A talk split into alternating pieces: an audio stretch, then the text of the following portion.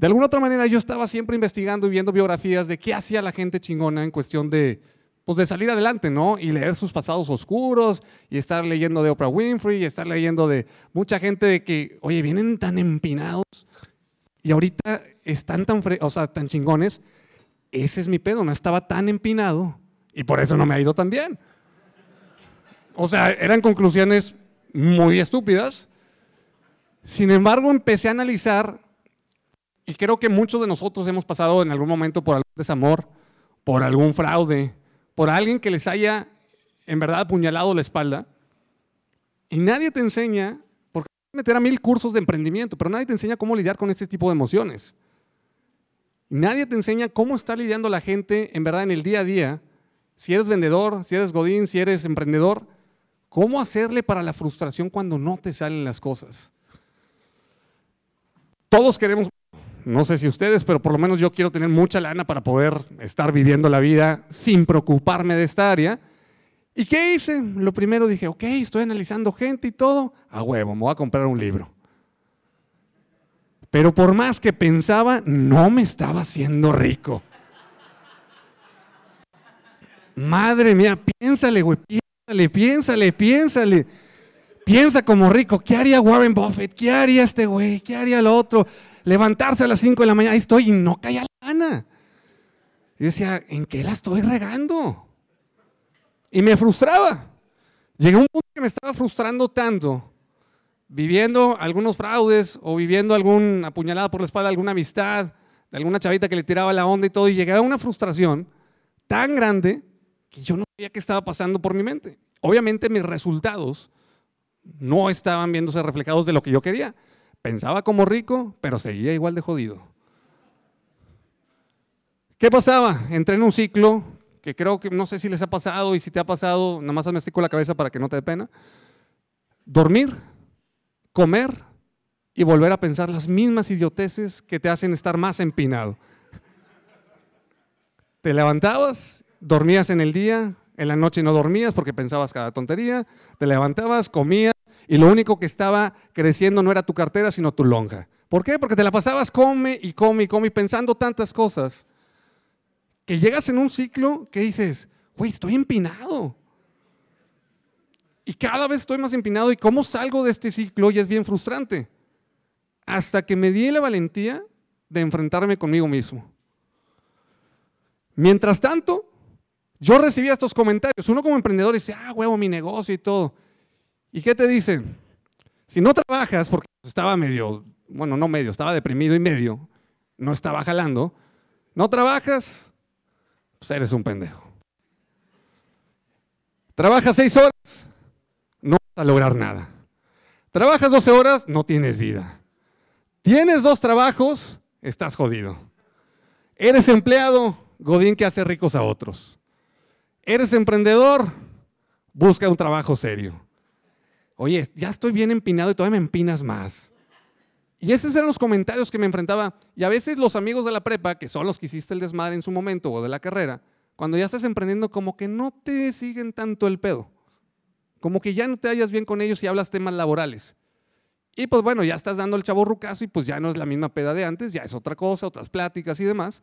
Pero les cuentas de tu negocio de que, ay, ay, ahí viene el emprendedor. Ahí viene el empresario. Te la pasas jalando en un Starbucks, güey. Vives con tus papás, eres un mantenido. Rentas casa, regalas tu dinero, tienes casa propia, nunca terminarás de pagarla. Entonces, decisión que iba tomando, según yo, como tratando de salir de este hoyo, recibía comentarios como estos. ¿Tienes carro nuevo? Cómprate una casa. ¿Andas en Uber? Cómprate un carro. Dices, güey, no salía. Y así seguían los comentarios. Ahí voy, me voy rapidito. Viajas, no tienes compromiso con nada. Vives al día. No viajas, no disfrutas de la vida. Te quedas en casa, eres un aburrido. Salen los fines, vives para aparentar. Eres gordo, te vas a enfermar. Estás flaco, te ves enfermo. Vatos, o sea, hay gente que la depre sube de peso, hay gente que la depre baja de peso, según sea tu fisiología. Vas al gym, estás mamado, de seguro te operaste o te estás metiendo chochos. ¿Tienes pareja? Eres un cabrón. No tienes pareja por andar de cabrón. dices, ¿qué estoy haciendo? O sea, no estoy saliendo del hoyo y seguía y seguía, ya voy a acabar, digo, hay más, pero esos son los que me acuerdo. Te asinceras con alguien y hablas bien desde el corazón, no sabes tratar a la gente. ¿Eres educado? Qué falso eres. Y ya por último, ¿ayudas? De seguro te sobra. ¿No ayudas? Eres un ojete.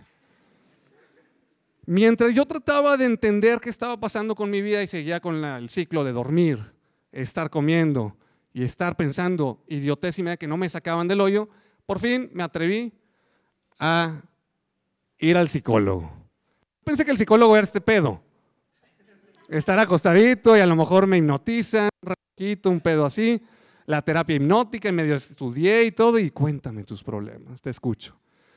Una vez fui con uno que sí, te escucho. ¿Qué me escuchas, güey? Estoy empinado. O sea, eso es lo que te vengo a decir. A la hora de la hora me di cuenta que era diferente. Era tratar de poder enfrentarte a ti mismo. Mostrarte vulnerable y ahora decir la neta del planeta con alguien que no te va a juzgar y que supuestamente te va a guiar en lo que está sucediendo a través de tu etapa. En mi caso, fue la fortuna de encontrar una psicóloga que también era emprendedora y que de alguna otra forma ya tenía 15 años emprendiendo, ya tenía su centro de psicología chingón y todo, y decidí eh, tratarme con la terapia cognitivo-conductual. Para los que no sepan qué es el cognitivo-conductual, prácticamente es, te va haciendo ciertas preguntas para que puedas dar esos clics, que te caiga el 20 y que tú mismo digas, ah, qué pendejo estaba. Ahora sí, es por acá. Pero tú concluyes y esta persona solamente te está guiando haciendo las preguntas correctas. A su vez, estaba yo tratando de entender y ya estaba como en un proceso de me voy a capacitar para dar los cursos, para las conferencias, para poder estar dando esto que me apasiona, que es leer de ventas, negocios, motivación y demás. Y me encuentro con este diagrama, que a lo mejor aquí no se va a distinguir, pero todo esto de acá, yo pensé que estar triste, pues estás triste y ya estoy triste con lágrimas y estoy con lágrimas. No, estar triste, te dice, a ver si alcanzo a leer, es ansioso, abandonado, decepcionado, desesperado, solitario. Ya hay un sinfín. Y luego después de ansioso, aquí viene toda una gama de emociones. Dije, ay, güey, yo pensé que estaba triste. A ver, déjame escoger qué tristeza es el de hoy. Ya por lo menos le variaba. Y ya por menos entendía qué tipo de tristeza tenía. Hoy estaba feliz, pero ¿qué tipo de felicidad? Orgulloso, estaba contento, estaba deseoso, estaba soñando, o sea, estaba como anhelando cosas y eso te hace sentir feliz. Y empiezo a analizar todo esto y a la par que estaba yo descubriéndome a mí mismo, saliendo así como de mi cascaroncito, de mis emociones, estaba leyendo de ventas y dije, madre, los clientes también tienen ese tipo de emociones. Y yo llegué a la, mejor conclusión que era los engranes de la vida. Que al final de cuentas, ¿qué es una venta? Y en su momento, en otra plática que di aquí en Talk, dije, la venta es una eh, transferencia de emociones a través de un proceso de persuasión. El chiste es que si tú no te conoces a ti mismo, ¿cómo vas a conocer a tu cliente? Al final de cuentas, el vendedor lo único que es es un psicólogo de sus clientes. ¿Por qué? Porque tienes que entender cuáles son sus problemas para poder resolverlos a través de tu producto o servicio y también cuáles son lo que le causa cero felicidad, porque si el vendedor resuelve un problema o satisface una necesidad o capricho, cualquiera de las dos. Entonces, cuando empiezo a leer como de psicología, y luego me empiezo a entender, me empiezo a recuperar, ya no dormía tanto, ya comía mejor, ya hacía ejercicio. El típico, ¿no? Ay, de deprimido se metió un maratón y ahí voy al maratón. Y así corrí mi primer maratón. Entonces, empiezo a entender esto que ahora tengo que engranar mi conocimiento y mis emociones, engranarlas con el de mi cliente. Todo lo que estamos vendiendo son emociones que se trasladan de manera tangible a través de un producto o un servicio. Y encuentro esto, la parte del Ikigai. Cómo poder combinar la parte del amor, lo que amas en verdad por hacer, lo que eres hábil, lo que el mundo necesita y por lo que la gente está dispuesta a pagar. Y empiezo a descubrir un chorro de cosas que donde se empatan amor y habilidad, lo que te, en verdad te gusta es pasión. Lo que te gusta y lo que el mundo necesita, misión. Lo que el mundo necesita y te pagan es vocación. y lo que te pagan y eres hábil es profesión. El chiste es que si llegas a caer en cualquiera de estas, puedes llegar a tener mucho amor por lo que haces, que el mundo lo necesita y el pago, pero si llegas en, este, en esta parte, te emociona, pero es algo incierto, porque no eres muy bueno que digamos. Y así sucesivamente empiezo a descubrir cosas de que también lo, lo viven los clientes, no solamente lo vivo yo. Y empiezo a entender cómo poder vender a través de una emoción. Ahora, ¿qué es placer y felicidad? En el placer encontré estos cinco o seis características, que el placer solamente es corto, puede llegar a ser tangible, se toma a través de alguna sustancia, pero puede ser muy solo y genera dopamina. La dopamina es momentánea. La diferencia entre la dopamina y la serotonina es que la dopamina activa las neuronas de manera rápida, pero tan fuerte que a la, larga puede crear una adicción porque rompe la conexión de una neurona con otro al momento de estar sintiendo placer. Pero la felicidad es larga, o sea, va a durar, perdurar por el tiempo, no se puede tocar a través de algo, está más en el dar y no en el como agandallar, no es a través de sustancias, hay una conexión más profunda y la serotonina es lo que lo respalda. Entonces, ¿qué estás vendiendo tú? ¿Estás vendiendo placer o felicidad? ¿Estás resolviendo algo o estás satisfaciendo un capricho o un lujo a través de tu producto? Y se vale, se vale vender placer, se vale vender felicidad, pero que detectes bien cuál es la emoción que está detrás de lo que tú estás transmitiendo a través de lo que estás vendiendo. Y por último, pues cómo venderlo, ¿verdad? O sea, pues dices, ok, mi producto provoca estas emociones o estos placeres, esta felicidad, y hay tres niveles de conexión al momento de estar interactuando con tu cliente. Y con esto voy a cerrar. La información general. Cuando yo les pregunto, ¿cómo están? ¿Cuál es la respuesta común? Bien. Y la neta, a lo mejor hay uno bien empinado y no lo va a decir. ¿Cómo estás? Bien, bien jodido, bien cansado. Nadie va a contestar con su verdadero sentimiento por vergüenza. Ok, no, ¿qué va a decir? Nadie va a decir. Entonces, normalmente la información general cuando conectamos es, ¿a qué te dedicas? ¿De dónde eres? ¿Soltero o casado? Información que no conectas. En el nivel 2 son asuntos más personales. Si en verdad quieres conectar con alguien, despiertas a chispa en la conversación a través de compartir metas, compartir preocupaciones, valores, motivaciones o cómo es la personalidad de la, misma persona que estás interactuando. ¿Por qué? Porque eso te hace sentir más conectado. A mí cuando alguien me dice, ok, ¿a qué te dedicas? Es lo primero. Dice, no, pues me dedico a vender pasteles. Oye, cuéntame cómo es un pastel. Ay, déjate cuento, man. y empieza a describirte todo. ¿Desde cuándo? Oye, y están ricos. Y empiezas, yo fui licho como que una señora liche en otra vida, no sé, pero me gusta comadrear. Y eso hace lo que en verdad conectas. Y el tercer nivel, que es la narrativa personal, fue, fue lo más importante de tu día. Y ahí es donde se empieza a abrir la gente. Hay que en verdad quebrar esas pequeñas grietas del corazón para adentrarnos en una conversación más profunda, compartir pasiones Preguntarles por sus metas futuras a la gente también es donde ayuda a conectar. ¿Y de dónde eres? ¿Cuál es tu historia? Cuéntame tu historia. Aquí en Ed son fanáticos del storytelling. Y cuando cuentas un una, una historia, te adentras más al sentimiento y avivas a través de las palabras lo que estás sintiendo y que a lo mejor ya pasó o que a lo mejor va a pasar.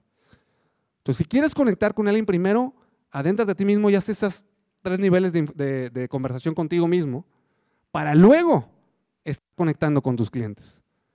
Hay un libro buenísimo que se llama, y lo, siempre lo recomiendo porque es como mi, es mi favorito y es mi Biblia, lo he leído como unas cinco o seis veces. Cómo ganar amigos e influir sobre las personas de Dale Carnegie. Es básico, yo creo que debe estar en las universidades. Ya hace poquito, hablando del contenido de los TikToks, subí un TikTok o un Reel, ya no me acuerdo en dónde lo subí, que decía, ¿cuáles son las cinco cosas que las universidades deberían de tener como tronco común. Uno, es que luego no sé, sociedad y cultura, ¿para qué chingo me sirve? Es eh, inteligencia emocional. Todo profesionista necesita inteligencia emocional. Finanzas personales, ventas, relaciones públicas. Y la última, yo lo considero espiritualidad. Y no estoy hablando de una religión. Estoy hablando de poder tener esa paz, que va más o menos de la mano con inteligencia emocional, es un poquito diferente, pero esas son las cinco materias que toda universidad debería de estar teniendo. Y son las cinco que te deberías de estar enfocando a lo largo de tu vida que nunca vas a acabar de aprender, pero que son las que más resultados te van a dar a través de tus conocimientos técnicos. Y volviendo al Ikigai, ahora sí te vas, qué es lo que amas, qué es lo que el mundo necesita, lo que eres hábil y por lo que te van a pagar. Y quiero cerrar con una frase, ahora sí, que me encanta de esta persona. Eh, ¿Saben quién es ella? Es Maya Angelou. Maya Angelou, tiene, o sea, les recomiendo leer un poquito de ella, es, es como si fuera una madre Teresa Calculta muy chingona. Y Maya Angelou decía lo siguiente, la gente podrá olvidar lo que dijiste, la gente podrá olvidar lo que hiciste, pero lo que nunca, nunca, nunca, nunca va a olvidar es cómo los hiciste sentir. Y de esta forma, quiero que se lleven de recuerdo cómo haces sentir a tus clientes, cómo haces sentir a tu equipo de trabajo, cómo haces sentir a tu familia. Y esto es por lo que te van a recordar. Muchas gracias.